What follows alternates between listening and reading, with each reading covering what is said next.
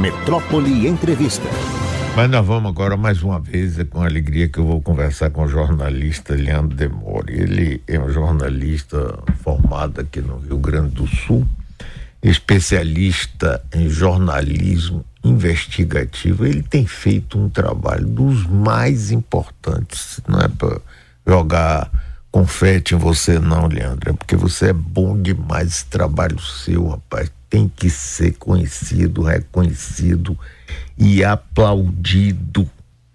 Você em 2019, inclusive, participou ativamente daquela coisa do lava lava lava vaza jato, que foi fundamental para a história do país e para até o resultado das eleições do ano passado, Leandro.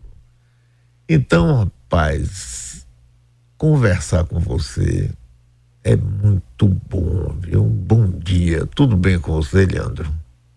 Bom dia, Mário. Pô, começar uma sexta-feira de manhã já com um elogio desse, já, já, já acabou o dia já. Depois daqui eu vou fazer o quê? Ah. Você vai continuar fazendo o que você faz que é fundamental para todos nós, Leandro. Fundamental, não é brincadeira, não. Imagina, obrigado. A gente é operário da notícia, né, Mário? É o nosso trabalho cotidiano. Sabe que é muito curioso quando as pessoas me perguntam, agora já passados aí, você falou da Vaza Jato, né, 2019, agora junho de 2019, faz cinco anos. Passou muito rápido e passou e demorou muito para passar ao mesmo tempo. As pessoas muitas vezes perguntam, Mário, é, se eu imaginava o impacto que ia ter a Vaza Jato. E na verdade não, é muito curioso, né? Porque a gente, quem trabalha com notícia sabe, você tem um programa todo dia, já entra no automático, é, é, o seu trabalho, você não espera mais muita coisa, não fica criando expectativa. Então, é, eu sempre falo, o trabalho da Vaza Jato foi um trabalho é, quase como qualquer outro na hora de fazê-lo. Apuração, informação e publicação das matérias com relevância pública e para nossa sorte teve um impacto bastante importante aí, né, a soltura do presidente Lula, é, a suspeição do Moro, tudo consequência daquele trabalho que foi feito por mim e pelos meus colegas na época do Intercept. Então fico muito feliz também que isso seja reconhecido, porque reconhecimento sempre é bom, né, meu querido. Rapaz, mas Leandro, na época que vocês começaram a fazer isso, todo mundo dizia que nada, quer dizer, sobretudo os atingidos. Isso é falso, não é verdadeiro, é manipulado. Isso não tem veracidade, isso foi introduzido fora do contexto. E depois, rapaz, provou-se que, graças ao seu trabalho pessoal do, do Intercept, provou ser rigorosamente verdade. E a partir daí começou a cair um castelo de cartas. Mais ainda levando a decisões judiciais fundamentais para restabelecer o direito das pessoas que foi roubado com o beneplácito, inclusive, do Supremo Tribunal Federal, que a gente Perfeito. não pode esquecer, né, Leandro? Porque Perfeito quando o Sérgio Moro divulgou publicamente a conversa entre a presidente da República no exercício inviolável, mandou uma carta pedindo desculpas para o Supremo, o Supremo passou a mãozinha ali, ele era o grande herói nacional você deve, você e o pessoal que trabalha com você deve ter sofrido uma pressão daquele tamanho, não foi não, Leandro? É, foi uma pressão muito grande naquela época. A gente também não estava preparado, Mário. Isso é muito curioso, né? Porque é, você nunca espera o que vai acontecer em relação ao que você publica. E, e, como eu falei, assim, era um material que a gente olhou e viu que claramente era um material importante com interesse público, mas você não tem como medir, Mário, o que vai acontecer depois que você publica. E eu, particularmente, não tinha assim a, a, a dimensão de que aquilo seria uma onda tão avassaladora e tão rápida. Até porque eu sou jornalista desde 96. Então, e trabalhei a vida toda, nunca tinha trabalhado com a minha imagem, nunca tinha exposto a minha imagem. Eu sempre trabalhei em revista, em jornal, depois comecei a trabalhar em sites de internet, mas sempre como repórter ou editor, é, sem expor a minha imagem. Não estava acostumado com essa exposição de imagem. E aí foi assim, de uma semana para outra, o nosso nome, a nossa imagem, estava em tudo que é lugar, era Jornal Nacional, era fantástico. E a gente não estava preparado para aquilo também. Então a pressão foi muito grande. Vamos lembrar que na época primeiro ano do governo Bolsonaro, a gente está falando de seis meses de governo Bolsonaro, né, Mário? está falando de junho de 2019 o Sérgio Moro super forte no governo. O Bolsonaro leva o Sérgio Moro para um jogo do Flamengo para mostrar para a população que ele está apoiando né, o Moro naquela época. E a gente sofreu várias pressões, inclusive o deputado que teve um, uma busca e apreensão ontem em Brasília, no Rio de Janeiro, o Carlos Jordi, por ter aí, agora a gente já tem já mais elementos para poder falar, né? Por tá, estar orientando um dos golpistas, o cara, inclusive, era foragido da justiça enquanto o deputado falava com ele e orientava ele sobre como fazer os atos antidemocráticos pelo WhatsApp. Esse deputado, lá em 2019, Mário, ele pediu o fechamento do Intercept, propôs uma CPI para investigar os jornalistas por estarem fazendo jornalismo, o que é uma coisa é, completamente descabida, e defendeu publicamente a deportação na época do Glenn Greenwald, que era o nosso colega jornalista fundador do Intercept. Então, assim, as pressões foram muitas, né? A gente teve aí a deputada Zambelli publicando a fotografia da fachada da nossa redação e o endereço da nossa redação do Rio de Janeiro. Tivemos que fechar a redação, sair todo mundo correndo para casa, desesperado, porque a gente ficava com medo que alguém poderia aparecer lá, jogar alguma coisa, cometer um atentado. Então, é uma história que, uma história de bastidores que foi bastante pesada e a gente demorou muito tempo para entender e conseguir passar por cima disso. Foi bom aí que você lembrou isso. 2019, o primeiro ano do governo de Jair Bolsonaro e Moro ainda era o poderoso. Eu me lembro desse, desse jogo de futebol que, que do Flamengo que Bolsonaro levou lá é, Sérgio Moro. Ave Maria, como mudou, né? Agora. Leandro, esse tipo de trabalho rapaz, e outros que foram feitos nessa direção foram que permitiram a gente, é, é, inclusive, a influência que começou a ter no Supremo Tribunal Federal. Porque até então, eu estou falando isso aqui, não é porque você não sabe, é para contextualizar para os nossos ouvintes e telespectadores aqui. É o seguinte: ah, todo mundo endeusando Sérgio Moro. Ele era o grande herói nacional. Ele tinha que viajar é, para o exterior para receber prêmios, fazer palestra com boné, todo escondido, sem. Porque senão era um, todo mundo querendo falar com ele, o próximo presidente da República. E de repente, e o Supremo Tribunal Federal assistiu todas as barbaridades. Por exemplo, manter as pessoas presas até absolutamente fora da lei, até que eles fizessem delação. Eu não sei como é que foi possível isso e como é que o Supremo Tribunal, bom, todas as cortes, mas chegando a maior, o Supremo Tribunal Federal aceitou isso, né? E pronto, era como se a gente estivesse vivendo numa ditadura. Leandro, o que, é que você acha disso? Exatamente, exatamente, Mário. É, a gente até fez um levantamento um tempo depois, se eu não me engano, em 2021, mostrando que a Lava Jato ela tinha mais delatores e colaboradores do que réus presos, para você ter uma ideia. Só que a, o detalhe é que esses delatores e colaboradores, muitos deles ficaram presos para delatar. Esse era o grande esquema que tinha em Curitiba. Várias pessoas, pessoas até, Mário, que não estão entre as minhas preferências como seres humanos. Por exemplo, o ex-deputado Eduardo Cunha. Eu não tenho nenhum apreço pelo Eduardo Cunha, muito antes pelo contrário. Tem uma certa ojeriza dele enquanto figura pública. Agora, o Eduardo Cunha é uma das pessoas que ficou um ano e meio preso em prisão preventiva.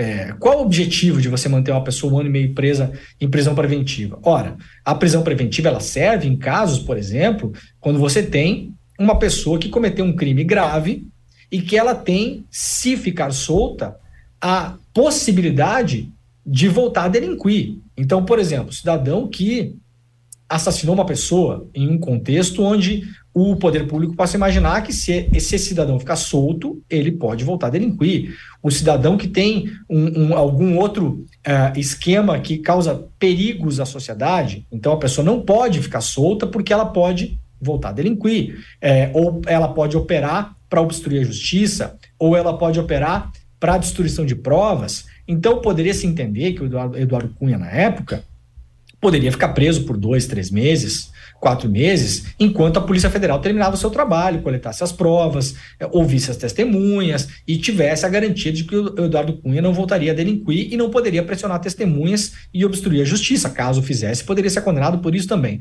Agora, o Eduardo Cunha ficou um ano, um ano e meio preso em prisão preventiva sem decisão judicial.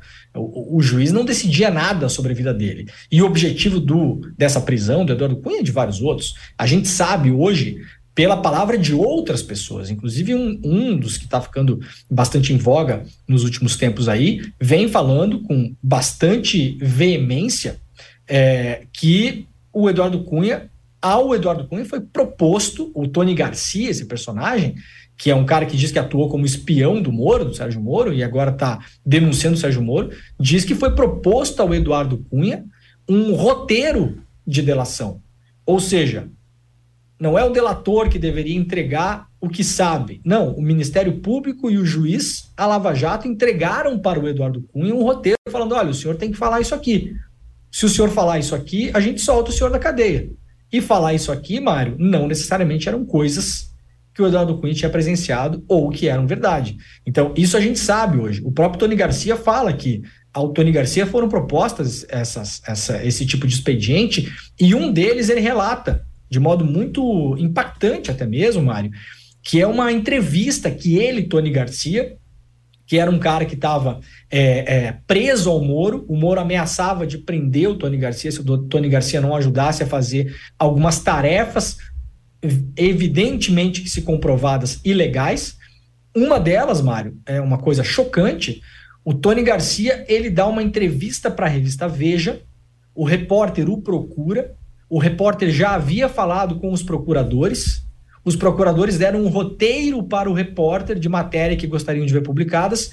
E o Tony Garcia entra nessa história declarando que tinha presenciado em um avião uma cena do então ministro José Dirceu com um advogado chamado Roberto Bertoldo, recebendo algumas centenas de milhares de reais de propina. E hoje o Tony Garcia fala: eu menti para a revista Veja, eu nunca estive nesse avião, eu nunca estive em uma viagem com o, o, o José Dirceu, que é uma coisa que é factual, é fácil de conferir, né, Mário? Se esteve ou se não Sim, esteve. claro. E, e, e esse fato nunca existiu. Então a gente está agora diante de novas evidências para além do que foi publicado na Vaza Jato e como você falou, começou a derrubar um castelo de cartas. A minha sensação é que esse castelo de cartas ele ainda é muito grande e ele seguirá caindo pelos próximos tempos. Nós estamos conversando aqui com o jornalista investigativo Leandro Demore. Leandro, é, é, Procuradoria Geral da República, essa também teve um papel fundamental nessa história toda, não foi, Leandro? Teve, meu caro, teve. A gente teve ali o procurador Rodrigo Janot, que era alguém que replicava os métodos da Lava Jato na PGR. Então, nós tivemos várias coisas que aconteceram ali, duas delas que foram mais evidentes. Uma delas, a, a, a questão do, do senador, então senador petista Delcidio Amaral. O Delcidio Amaral ele é denunciado pela PGR aquilo vira um escândalo midiático, que era o grande objetivo da Lava Jato. Inicialmente, o, o objetivo inicial da Lava Jato era espalhar as versões dos fatos que muitas vezes eles criavam. Então não era nem fazer a denúncia que cabe ao Ministério Público Federal no, no seu na sua diligência, no seu mantendo o seu sigilo, mantendo a sua postura. Não, o, o principal objetivo deles era criar uma espécie de, de série televisiva com a Lava Jato. E conseguiram, fizeram isso por cinco anos. Eu sempre falo, a Lava Jato ela acabou virando, Mário, para a grande imprensa brasileira, uma espécie de produto televisionado, como era o Big Brother Brasil, o Campeonato Brasileiro, as novelas, tinha a Lava Jato. A Lava Jato era uma série de crime e política que foi televisionado por cinco anos cujos roteiristas e únicos senhores da história eram os procuradores e o juiz. Então essa história do Delcio de Amaral, ela vem à tona e no fim descobriu-se que era uma história que não tinha pé nem cabeça. O próprio senador foi, foi inocentado. Outra história que veio à tona, a tal da delação do Palocci. Falava-se que o Palocci faria uma delação. O Palocci fez uma delação, ela não foi aceita pelo Ministério Público Federal inicialmente, depois foi aceita pela Polícia Federal. O Sérgio Moro divulga a delação do Palocci entre o primeiro e o segundo turno da eleição de 2018, que é uma coisa completamente absurda. Divulga isso para a revista Veja também, vira uma capa da revista Veja. Isso influencia nas eleições e depois descobre-se que a delação do Palocci é um balão uh, vazio, né? Não tem nada lá dentro. Então, isso é um expediente que foi muito usado, são vários casos que foram feitos na Lava Jato. Só, Mário, uma coisa importante, sempre para a gente falar aqui, porque as pessoas têm uh, ou confundem, não, não, não, não por, por má intenção nem nada, mas pode acontecer. É, ninguém que defende que os métodos da Lava Jato sejam investigados, que punições aconteçam, para que principalmente eles não se repitam, defende a corrupção. Uma coisa não tem absolutamente nada a ver com a outra. Existiu corrupção na Petrobras? Sim. A Petrobras, aliás, para quem conhece minimamente a história da empresa, ela é roubada desde os anos 50. Há escândalos de corrupção na Petrobras. Todos os partidos que passaram por ali, em boa medida, passaram por essa corrupção ou a cometeram ou não fizeram nada em relação a ela, ou não viram, eventualmente, nós não podemos julgá-los sem saber exatamente os fatos. Agora, vários chama a atenção que vários dos diretores que eram os agentes da corrupção dentro da Petrobras, que roubaram milhões de reais da Petrobras, eram pessoas, muitas delas, Mário, diretores como Paulo Roberto Costa, Nestor Severo, que estavam lá desde o governo Sarney.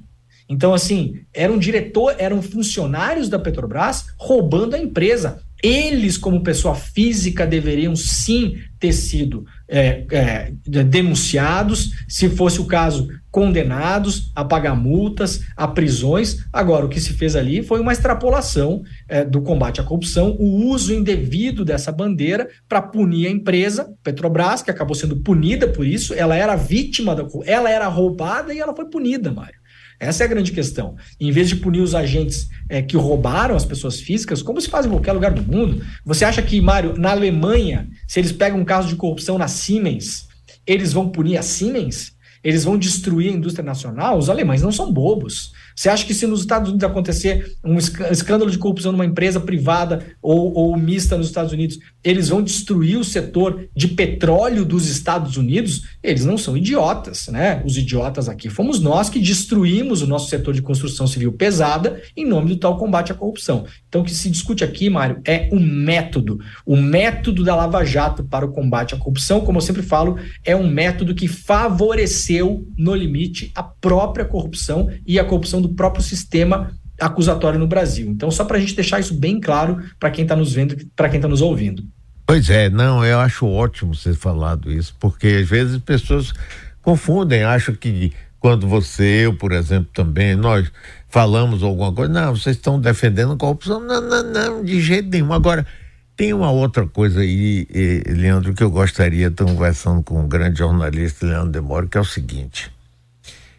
A partir de que momento a Lava Jato se transformou num processo político com o objetivo de afastar o PT, a esquerda, do governo, com a, a participação ativa da mídia? Eu me lembro uh, do Jornal Nacional, o primeiro bloco do Jornal Nacional, às vezes demorava 40 minutos sem interrupção, coisa que nunca existiu aqueles tubos enferrujados jogando notas de cem reais. Todo dia, todo dia, todo dia. É claro que isso penetrou na grande, na grande camada da população, que é quem elege, porque às vezes a gente fica dizendo assim, não, mas a elite domina, a elite manda, manda, domina, etc. Mas a elite precisa do voto do povão, que é a maioria do povo e que vota. Então ela tem que ser ou manipulada ou agradada com um biscoitinho aqui, quando a eleição municipal, um emprego para um parente, um pedaço de asfalto, uma lâmpada num lugar escuro. Em que momento você acha, Leandro Demore, que esse Lava Jato virou um processo político com objetivo definido de abrir espaço explícito para a extrema direita no país. Olha, Mara, muito boa sua pergunta e é muito curioso como teve um, uma evolução desse entendimento. Explico rapidamente. Quando a Lava Jato começou em 2014, é muito curioso que a imensa maioria, inclusive da classe política, apoiava a Lava Jato. Tem notícias até hoje, se vocês procurarem, no site oficial do PT apoiando a Lava Jato. Não fazendo um apoio explícito, mas assim, dando notícias sobre fases da Lava Jato, por exemplo, no começo. É, o próprio MST, no começo, tem alguns tweets antigos do MST apoiando a Lava Jato. Por que, que isso acontecia? Porque, para quem acompanha política, e para nós jornalistas, Mário, você sabe muito bem disso, o Ministério Público, ele sempre foi um patrimônio é, da nossa cidadania. É, o Ministério Público é uma criação do pós-ditadura. Então, nós, jornalistas, sempre tivemos muito respeito ao Ministério Público. Sempre baseamos muito do nosso trabalho em relação às investigações do Ministério, do Ministério Público. Então, quando começa a Lava Jato, nós olhamos aquilo ali sem desconfiança, todos nós pouquíssima gente logo. Muita gente hoje fala, ah, eu desde o começo da Lava Jato, eu, eu não sei se é bem assim. Eu acho que assim, a gente pega nos dedos de uma mão as pessoas que no começo, começo da Lava Jato falaram que estava errado. As pessoas começaram a perceber depois, umas perceberam mais cedo, outras perceberam mais tarde. Então, a gente tinha um entendimento que a Lava Jato virou uma operação política ao, no, no, no caminhar. Só que hoje, com as informações que nós já temos, principalmente pelo histórico do Sérgio Moro em outras operações, sobretudo no caso Banestado, que é um outro caso que ele, que ele julgou é, e conduziu no Paraná. É, o caso agora do Tony Garcia, que é um caso de 2004, é um caso de 10 anos anterior à Lava Jato. E aí o que se sabe depois dos acordos com os doleiros, a gente tem aí acordos, Mário. Eu até essa semana, é, no meu programa no ICL Notícias, eu mostrei uma parte do acordo de delação da Lava Jato com uma doleira chamada Nelma Kodama. Ah, me lembro. Você lembra de, dela? Lembro Nelma. demais. Uma das mais famosas, né? Tem vários doleiros da Lava Jato, tem o Dario Messer, tem o Alberto Youssef, tem a Nelma Kodama, tinha várias obras de arte na casa dela, uma pessoa super rica, uma doleira.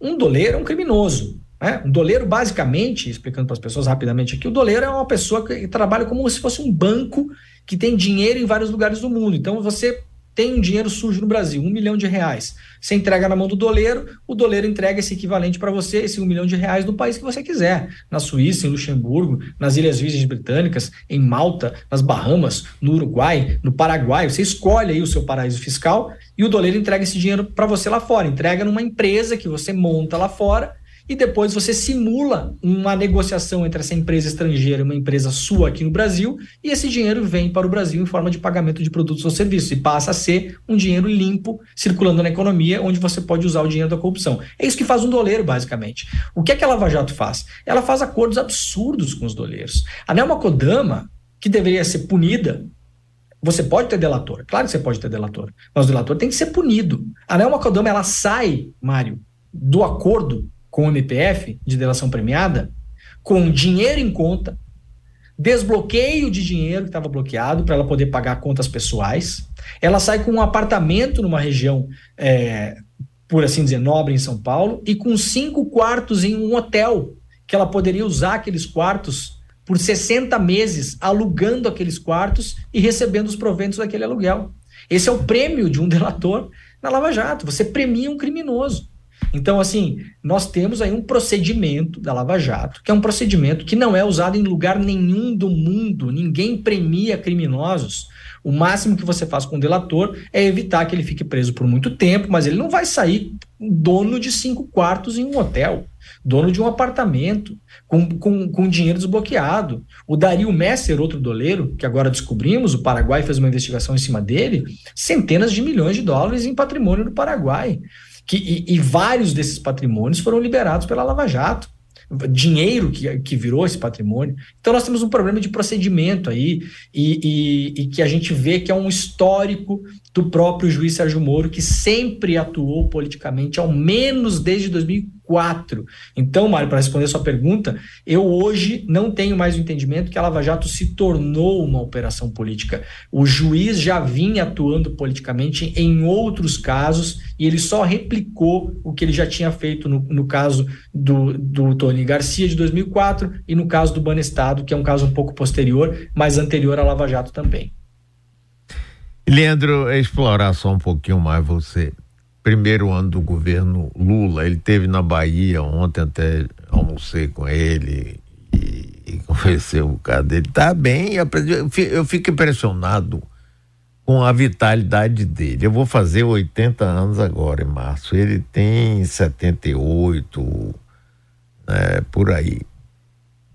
Ele participou de uma cerimônia assim que três horas ouvindo discurso, ele lá, tá, tá, depois levanta, faz um discurso, depois sai, a gente vai almoçar, depois ele foi para Paulo Afonso, Paulo Afonso ele foi para Recife, de Recife ele vai ficar lá, vai para Fortaleza, vai não sei o que.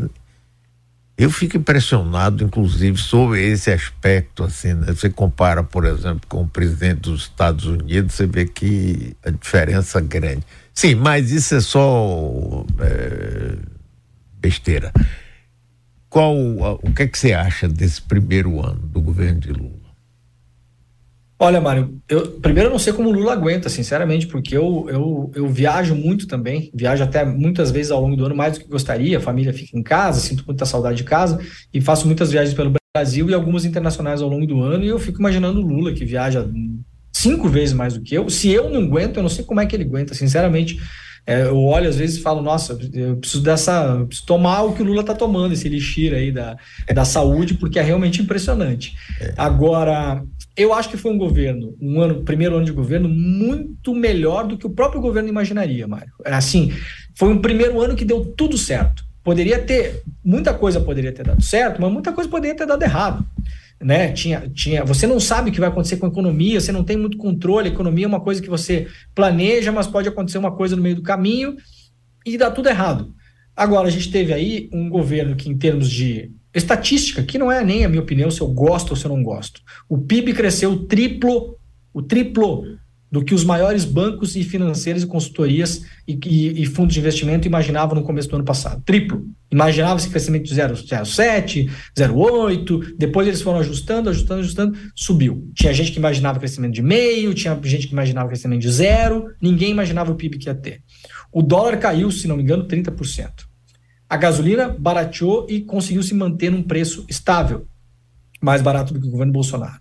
A inflação desacelerou bastante. A gente teve uma inflação dos alimentos aí nos últimos dois, três anos que foi bem pesada. Todo mundo que faz compra no supermercado sabe o que aumentou a inflação. Você aumentou a compra média que você fazia 100 reais, virou 130, 140. Isso é um aumento é, brutal para a classe que, que consome e que tem poucos recursos. Então você melhorou. É, você teve aí um recorde histórico da Bolsa de Valores. Eu, sinceramente, nem considero isso uma questão, porque eu não acho que Bolsa de Valores uh, bota comida na boca de ninguém, tá, Mário? Agora, isso é uma coisa que o, que o mercado considera. A Bolsa bateu o recorde histórico da sua história, desde que existe a Bolsa de São Paulo. Não é recorde do ano. Desde que existe a Bovespa, o índice Bovespa, foi o maior recorde da história da Bovespa. Então, assim, me parece que foi um ano muito melhor do que até o próprio governo imaginava e o mercado que torcia o nariz teve que dar o braço a torcer. Teve coisas importantes no governo também, é, principalmente eu destacaria os programas para você renegociar suas dívidas, essa poupança que, vai, que é o desenrola, né? essa poupança que vai ter agora para alunos do ensino médio, da educação pública, é, eu acho super importante, vários acessos que foram retomados de sistemas de saúde, de educação, teve um avanço nisso. Agora, o problema do governo tem alguns problemas muito sérios para resolver. Primeiro, o governo adotou uma estratégia para é, arrecadar o que conseguisse esse ano e gastar menos, o tal do déficit zero. Não chegou no zero, mas o ministro Haddad foi lá tentando buscar fazer com que o governo não gastasse dinheiro hoje no seu balanço nesse ano. Só que se a coisa seguir assim, Mário, de onde vai vir o dinheiro para fazer o investimento que as pessoas precisam? Quer dizer, como que a gente vai, vai, vai construir escola bacana, vai equipar, vai pagar melhor o professor, vai pagar melhor os enfermeiros, o SUS, quer dizer, esse dinheiro tem que vir de algum lugar. O que que faz os países desenvolvidos? Eles se endividam. Países desenvolvidos são muito mais endividados que o Brasil. A Itália tem uma dívida PIB três vezes a brasileira.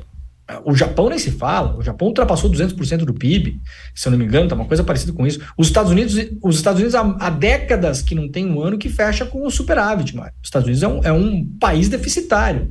Então, todos os países que conseguiram chegar em algum lugar na fronteira da, da evolução tecnológica são países que se endividam. Você pega dinheiro emprestado para fazer o país crescer, para fazer o país se desenvolver. O Brasil vai, vai fazer o contrário disso, é uma coisa que me preocupa bastante, tem preocupado muitos economistas também, pessoas que estão olhando para essa questão social, principalmente, né? E aí tem várias coisas pontuais, a gente tem ainda a tragédia do Zé Neumami, a gente tem uma, um problema sério no Brasil de segurança pública, que o Flávio Dino vinha enfrentando junto com o secretário executivo Capelli, agora não sabemos como vai ser com Lewandowski. A sensação de insegurança do brasileiro ela é alta. As Isso. pessoas querem uma atitude do governo, né? E, e, e, então, assim, e a esquerda tem uma, um senso comum em cima de partidos de esquerda, que a esquerda não, não combate a, a insegurança, a esquerda passa a mão na cabeça de bandido, a, a, a, esquerda diz que o bandido é vítima da sociedade, tem esse senso comum em cima da esquerda, uma questão de comunicação. Como o governo vai se comunicar com a população, mostrando que não é bem assim, que a segurança ela é multifatorial a segurança tem a ver também com saúde, com educação, com a condição que as pessoas moram, com desigualdade social, mas também com polícia. Então, tem vários problemas de médio e longo prazo, Mário, que eu não sei se o governo terá um bom ano, tão bom, tão positivo, como teve no ano passado, nos próximos. A tendência, talvez, é que as coisas piorem, ou ao menos que os desafios sejam maiores para você ter um resultado parecido. Leandro, rapaz, você não sabe como é bom conversar com você, viu? É isso, cara. Eu ah, fico muito tô feliz. falando também. sério, rapaz. Você é inteligente, trabalhador, focado, corajoso, rapaz. Eu sou seu admirador, rapaz. Eu acompanho você, tudo que você faz. Divulgo aqui, porque você é uma peça importantíssima nessa democracia brasileira, às vezes tão assim né?